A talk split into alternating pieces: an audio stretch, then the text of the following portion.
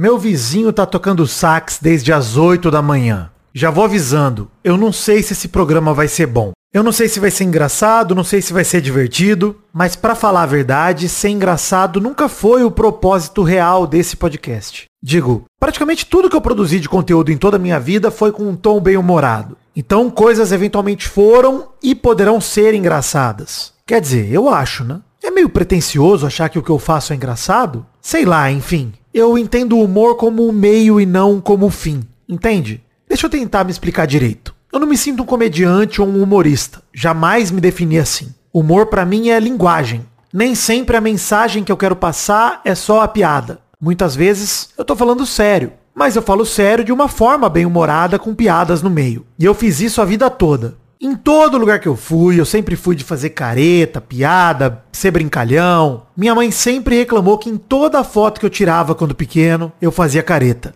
E aí, quando chegou a vez de produzir conteúdo pra internet há quase 20 anos atrás, eu fiz da única forma que eu sabia fazer, tirando sarro. Em 2006 eu comecei fazendo programas de rádio na internet. Sabe essas rádios online? Eu participei de duas. Na última delas, uma rádio otaku, chamada Rádio Blast. Tive um programa que durou até 2011, o Show da Virada. E lá eu fiz piada, fiz sketch, criei personagens, fiz paródia, mas sempre usando o humor como meio e nunca como fim. O programa sempre foi bem humorado e divertido, mas o programa ia bem além das piadas. Outro exemplo do que eu tô dizendo. Eu tenho meu podcast de futebol desde 2012, o Pelada na Net. E é claro que o que eu falo ali são minhas opiniões, minhas humildes análises. E no meio de tudo isso vem piadinhas e gracejos. Eu discuto ali um impedimento duvidoso, um lance complicado e solto uma piada de peido. Eu elogio um golaço de falta, enquanto rio de um comentário de pinto. Acontece. Eu prefiro fazer as coisas dessa forma, é mais natural para mim.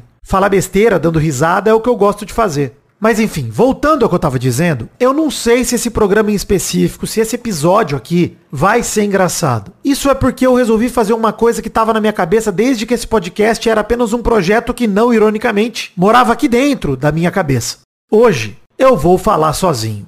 Eu sei que vocês estão aí, estão ouvindo, mas ao mesmo tempo eu olho para os lados e não vejo ninguém. Eu não tô dessa vez numa chamada com ninguém nos meus ouvidos. Por isso que eu tô dizendo, enquanto eu tô gravando, antes disso aqui ser editado e publicado, eu tô falando sozinho. Tá bom, eu sei. Em todo monólogo de abertura eu falo sozinho, claro. Mas o que eu tô dizendo é que hoje eu vou falar sozinho durante o programa todo. E já adianto e reforço. Eu não sei se esse programa vai ser bom, se vai ser engraçado. Mas uma coisa eu garanto vai ser aleatório.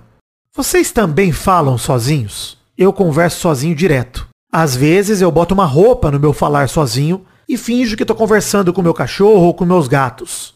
Mas no fim, sou eu mesmo fazendo vozinha como se fosse eles me respondendo. E aí eu converso sozinho fingindo que não tem nada de bizarro nisso. Eu hoje vou falar sozinho, sem fazer vozinha para ninguém. Mas eu sei que com vocês o diálogo vai acontecer de uma forma ou de outra. Vocês que estão aí, ouvindo. Estão mesmo? Alô? Tem alguém aí? Bom, se houver alguém aí, eu espero muito que haja. Seja bem-vindo. Eu sou o Príncipe Vidani e você está dentro da minha cabeça.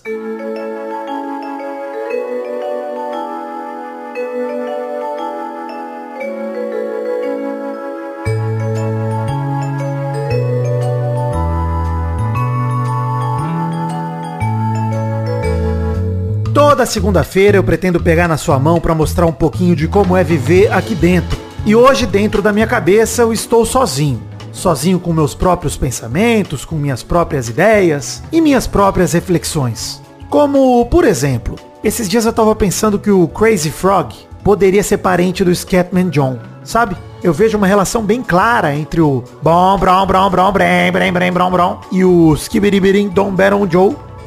Dom Baron Joe o Bim Bim se encontra com o Pipapaparapô. E às vezes eu me pego pensando se há algum parentesco entre o Scatman John e o Gustavo Scat. O que me faria pensar muito sobre o grau de separação entre Gustavo Scat e Crazy Frog, né? Será que eles já se tiraram, por exemplo, no Amigo Secreto? Gente, o que é que o Gustavo leva pra ceia de Natal? Complicado. Enfim, deixa eu tirar esse pensamento intrusivo da minha cabeça aqui, meu Deus do céu. Eu tô meio triste porque nesse ano eu não tive energia pra pular carnaval. Eu só pulei nos dois primeiros dias e depois eu descansei. Aliás, eu preciso contar uma coisa sobre esse carnaval. Eu decidi mudar minha fantasia depois de quatro anos. Eu tava ali indo de Sailor Moon em todos os eventos que eu pude. Carnaval, Topia, outro carnaval, CCXP. Foram vários eventos vestido de Sailor Moon. Eu ainda pretendo me vestir de novo eventualmente, tudo bem. Mas nesse ano eu quis fazer diferente. Eu pensei e falei, vou de alegria. Você sabe, né? A alegria do filme Divertidamente. Aí eu fui atrás de um vestido verde, meu amarelado. O resumo é que eu não comprei um vestido verde, eu comprei dois vestidos verdes.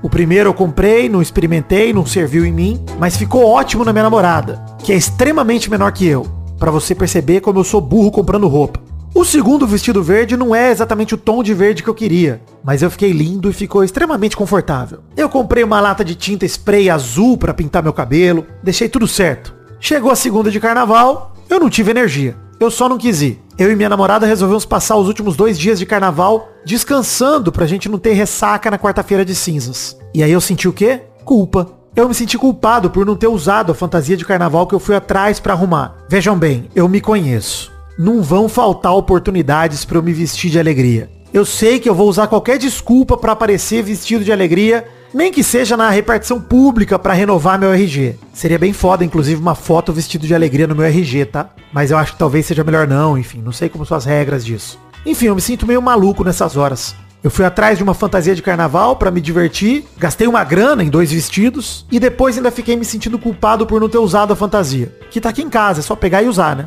Mas o carnaval acabou. Aí fiquei segunda e terça, que supostamente eu deveria descansar, porque eu quis descansar, porque eu escolhi, ninguém me obrigou. Mas eu passei os dois dias com um comichão e uma ansiedade lá no fundo do meu ser, me arranhando por dentro e dizendo: Ô burro, você não vai usar a fantasia não? Que saco, né? Eu não sei se com vocês é assim também, mas olha que triste. Eu resolvo, eu escolho tirar dois dias para descansar. E eu passo esses dois dias sofrendo, me sentindo culpado por não ter aproveitado o carnaval direito. Mas quem decidiu aproveitar descansando fui eu. Enfim, os parafusos estão todos soltos aqui, né? Provavelmente. Ei, mas vem cá. Quem é que inventou o estrogonofe, hein? Oh, coisa boa. Tempos atrás eu fui passar uns dias na casa do meu amigo Douglas, que é inclusive o ilustrador responsável pela capa desse podcast, e ele me apresentou uma das suas invenções gastronômicas, o X estrogonofe. Na verdade ele tinha feito estrogonofe pro almoço, eu cheguei lá à noite e a gente jantou pão com estrogonofe. Gente, Existem certas transgressões alimentares que eu acho que devem ser cometidas porque elas fazem parte do processo evolutivo da sociedade humana. Pão com estrogonofe. Isso é simplesmente brilhante. Como é que eu não pensei nisso antes? É uma daquelas ideias que a gente tem inveja de tão boas que são por a gente não ter tido elas antes. É um sanduíche de carne com champignon molhadinho, com esse molho delicioso e batata palha. Não tem como dar errado. E não deu, obviamente. Foi com essa inspiração que uma noite dessas eu inventei o sanduíche de omelete. Começou com uma vontade de fazer pão com presunto e queijo, gelado mesmo. Aí eu pensei em transformar isso num misto quente. Aí eu pensei, já que eu vou aquecer a panela, eu vou fritar um ovo, fazer um misto com ovo. Aí bateu a sensação do menino Arquimedes, hein? O meu momento eureka! E se eu fizesse um omelete e botasse ele dentro do pão? E aí eu fiz um omeletão, hein? Foram três ovos, duas fatias de presunto, duas de queijo, muito orégano e pô, ficou bom, hein? Recomendo demais. Eu sou sempre a favor de experimentar coisas deliciosas, por mais que a princípio elas pareçam estranhas e talvez que não devessem combinar. Mas vai por mim, geralmente elas combinam. Outra coisa sobre comida que eu sou extremamente a favor é a de romper com tradições culturais de povos estrangeiros. Eu sei que o Japão jamais vai admitir que o cream cheese melhora o sushi em 500%. Mas a gente sabe que é verdade, pô. Os italianos podem espernear, chorar, mas uma pizza portuguesa, aliás, meia portuguesa, meia calabresa, com borda de catupiry, é imbatível. Essa é a verdadeira cultura e o legado do Brasil. Desrespeitar a cultura culinária estrangeira ao máximo, para produzir coisas superiores às originais. E eu reforço, não existe comparação entre o estrogonofe russo e o estrogonofe da sua avó?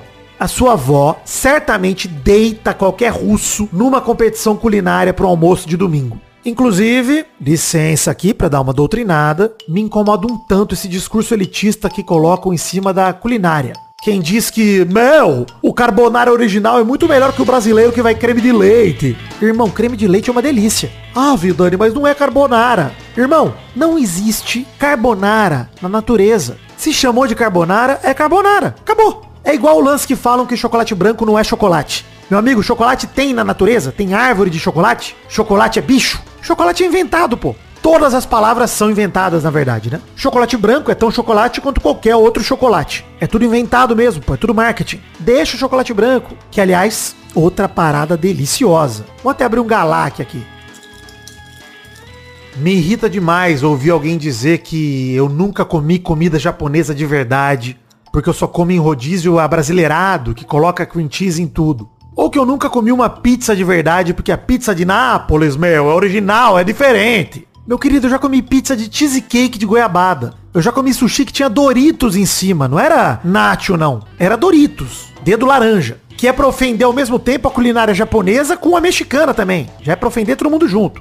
Tem dia que eu faço o meu pedido só pensando em quantas culturas ficariam ofendidas com o que eu vou comer. brincadeira, né? Quer dizer, será? Sei lá, eu não acho que é brincadeira, tão brincadeira pelo menos não. Mas não é tão ruim quanto pareceu ser na minha fala, vamos devagar. É que fica gostoso, pô. Qual o problema em comer algo que você acha gostoso?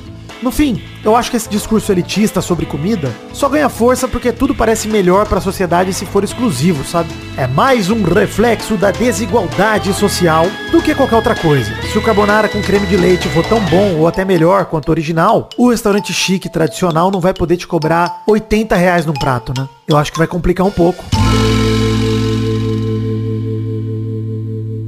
Enfim, mas tudo tem limite.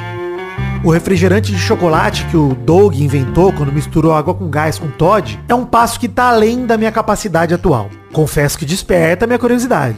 Mas aí eu acho que estão cruzando uma linha que talvez leve ao colapso da sociedade. E falando em colapso da sociedade, se fosse para acontecer um, eu queria que fosse igual na nova série de filmes do Planeta dos Macacos. Tudo bem, eu sou parcial nesse assunto porque eu adoro macaco. E aí, se for para substituir a humanidade, eu preferia que fosse por macaco. Mas eu adoro essa série de filmes, mano. Aquela cena do macaco gritando não no meio do cativeiro é simplesmente um negócio surreal. Fora que o macaco tem uma inconsequência intrínseca que me alegra demais. Aí eu tô falando do macaco como conceito e não o macaco Caesar do planeta dos macacos. As pessoas chamam de maldade, mas eu não vejo assim não, eu chamo de inconsequência. Porque o macaco não tem nada a perder. Ele não tem uma régua moral e nem dilemas éticos. Um ser vivo capaz de lambrecar a própria mão com bosta e jogar em você é simplesmente alguém que você tem que respeitar. Não tem condição. Você nunca vai ganhar se arrumar briga com o macaco. Você pode até ganhar na porrada, o que eu acho bem difícil, inclusive, mas você vai arriscar sair com bosta de macaco na sua boca? É um risco muito grande. Tem que respeitar demais a instituição macaco. Outra instituição que eu respeito muito é a instituição pombo. Eu já falei um pouco disso aqui no episódio 5 com a Bianca, que eu tenho medo de aves assim no sentido mais amplo. Aves grandes, de fazenda em especial, me deixam completamente apavorado.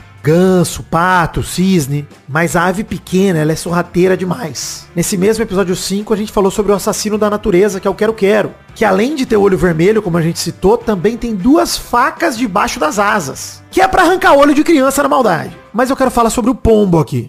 O pombo perdeu totalmente o respeito e o medo pelo ser humano há séculos. Aos poucos, eles viraram bípedes por opção. É o lazer deles andar sobre duas patas. Eles podem voar e até voam com frequência, mas eles preferem atravessar a praça caminhando. Eles vão andando sobre duas patas, balançandinho de um lado para o outro. Nas suas penas eles estão carregando todas as doenças conhecidas e desconhecidas pela humanidade. E eles estão lá tirando fina de 5 centímetros do seu pé com chinela havaiana para comer as migalhas do sanduíche que você tá comendo de forma desajeitada, babando intensamente com uma mordida fraca que derruba tudo no chão. Pedaço de tomate, farelo de pão. E os pombos são organizados. Eles andam em gangues. Não são bandos de pombos, são gangues. Você já soltou um pedaço de pão numa praça para ver quanto pombo chega? Você já se perguntou onde eles estavam? Como elfos estariam eles em cima das árvores, esperando para atacar um inimigo feroz? No caso, seria o inimigo o milho verde que você comprou e eles acharam que é para eles e foram comer? Aliás, outra ideia que eu acho genial é essa de vender o milho fora da espiga, hein?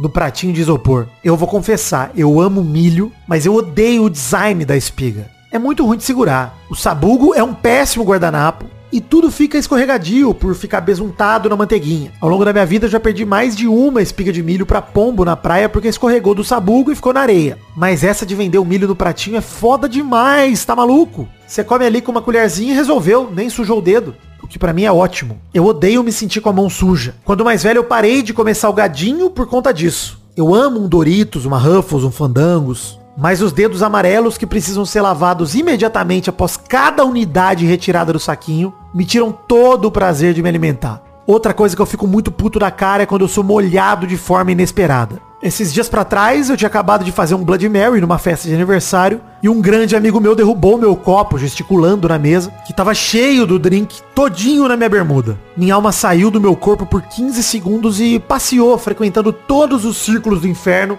para voltar amaldiçoada, né? Eu lembro de quando criança, simplesmente uma torneira espirrar água em mim e eu chorar. Eu berrava chorando. Falava, mãe, moiou! Ruim demais ficar moiado, hein? Principalmente quando você tá lá todo limpinho e sequinho, não dá não. Mas é importante dizer, eu não ligo de tomar chuva, por exemplo. Eu acho que é porque a chuva é uma água diferente, né? É incontrolável mesmo. Não houve uma ação humana que derrubou a chuva em mim.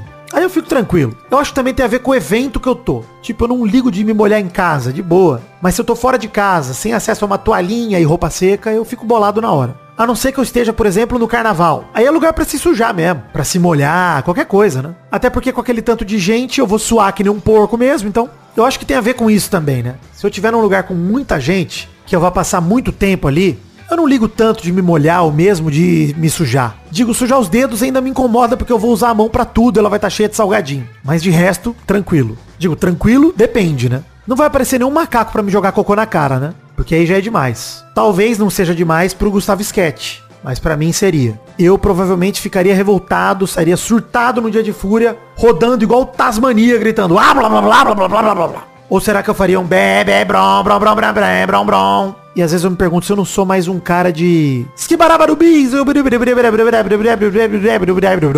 O Tasmania também é parente dessa galera, hein? Pensei aqui agora. Eu adoro o Tasmania, inclusive. Ele é meu Looney Tune favorito. Aliás, estranho, pensei agora, hein? Meu Muppet favorito também é um animal. Acho que eu gosto desse tipo de parente dessa família. O animal também é parente do Crazy Frog, do Gustavo Sketch, do Sketchman John, do Tasmania. Alguma relação tem. Inclusive, eu fico muito triste de pensar que o animal que inspirou o Taz, o diabo da Tasmânia, tá entrando em extinção. Toda vez que eu paro para pensar nisso, eu acho sensacional que tem um animal lá colado na Austrália, na ilha da Tasmânia, que a galera ficou tanto com o cu na mão dele, com tanto medo, ouvindo seu rosnado e seus gritos, acharam tudo tão sinistro que chamaram ele de diabo. Imagina o medo que a galera não passou com esse bicho. É animal demais, tem que respeitar. Ainda mais quando você vê que ele é um marsupialzinho, né? Eu não quero que acabe o Diabo da Tasmânia, eu não quero que ele entre em extinção. Ele é um marsupial roliço que tem como traço principal da personalidade a agressividade, a violência, a revolta. Você sabia que o Diabo da Tasmânia tem o coeficiente de força de mordida mais alto dentre todos os mamíferos da Terra? É doideira, hein? É um cálculo proporcional ao tamanho dele, mas é muito doido isso. O bicho pesa entre 4 e 14 quilos, tem 30 centímetros de altura, mas dá uma mordida de 553 newtons. O que, que isso significa? Sei lá. Não tem comparação. Mas é bem melhor que a sua mastigada mole aí, que tá derrubando farelo de pão e tomate pra pombo na praça. Ei, mas vem cá de novo. Tava revendo o clipe? E quantos anos você tinha quando você descobriu que o Crazy Frog não pilota uma moto invisível? Na verdade, ele voa. Tem uma hora que ele vai subir num prédio e ele simplesmente larga a moto e ele tá de pé. E não tem moto. E logo depois ele senta num foguete e sobrevive a uma explosão do final do clipe só pra fazer bang, bang, Acho que ninguém liga para isso hoje em dia, né? Mas tá tudo bem, talvez eu só esteja nostálgico. Tudo bem que ninguém se importe com Crazy Frog hoje, mas na minha época o jovem só queria saber de uma coisa.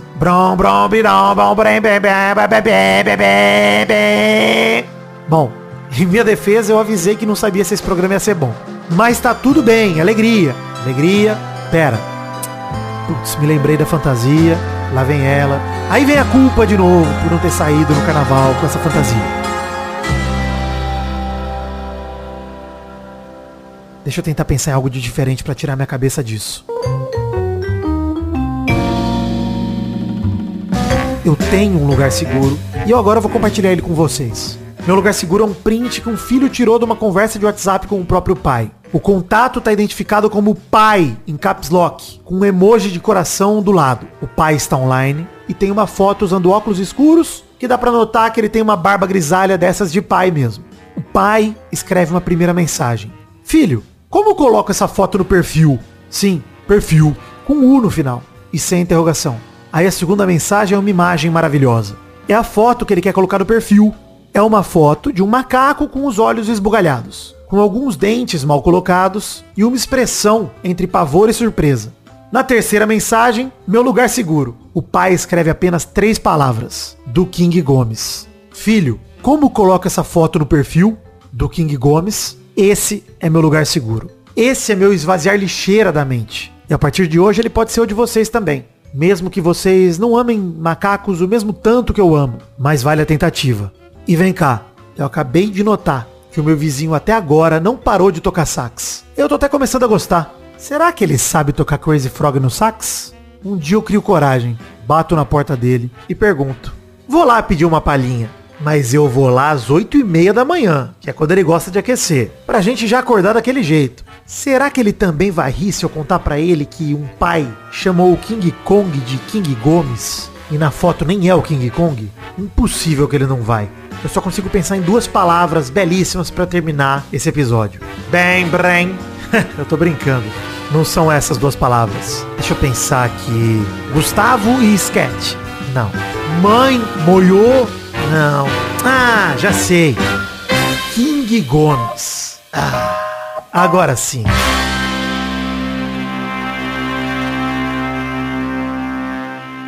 Obrigado por ouvir este episódio de Dentro da Minha Cabeça. A ideia do programa é essa, de ser um programa mais curtinho, de no máximo uns 30 minutos, levando esse papo leve e improvisado com qualquer camarada que topar gravar ou, como nesse caso, sozinho, inclusive. Para você que gostou, siga nas redes sociais, arroba Príncipe Vidani arroba Cabeça do Vidani. Sem cedilha, fica Cabeca do Vidani, tanto Twitter quanto Instagram. Lá a gente sempre vai postar os links e referências do que a gente comentou por aqui. Inclusive, sobre esse episódio, eu vou colocar lá o vídeo do Doug comentando de quando ele inventou o refrigerante de chocolate. Vale o play. Tem também o print da conversa do King Gomes para vocês terem um lugar seguro tal qual o meu para recorrerem. Inclusive, vou colocar até a capa do livro do Gustavo Scatti para você que não sabe quem ele é. E aí você vai ter o privilégio de conhecer esse grande homem. E pô, venho pedindo feedbacks para vocês e eu quero mais do que nunca nesse episódio que eu fiz diferente, fiz sozinho, saber o que você achou. Então, por favor, comente nos posts no arroba cabeça do Vidani ou arroba príncipe Vidani, ou manda por DM, como você preferir, seja no meu perfil pessoal ou no do programa, dizendo o que você achou dessa empreitada. Eu quero saber para ver se vale a pena fazer mais desse tipo ou não, né? Sabe como é, né? Sempre que a gente faz algo de novo, a insegurança bate e vai saber se a galera vai gostar. Alegria e tranquilidade. Tamo junto. Até o próximo programa. Valeu!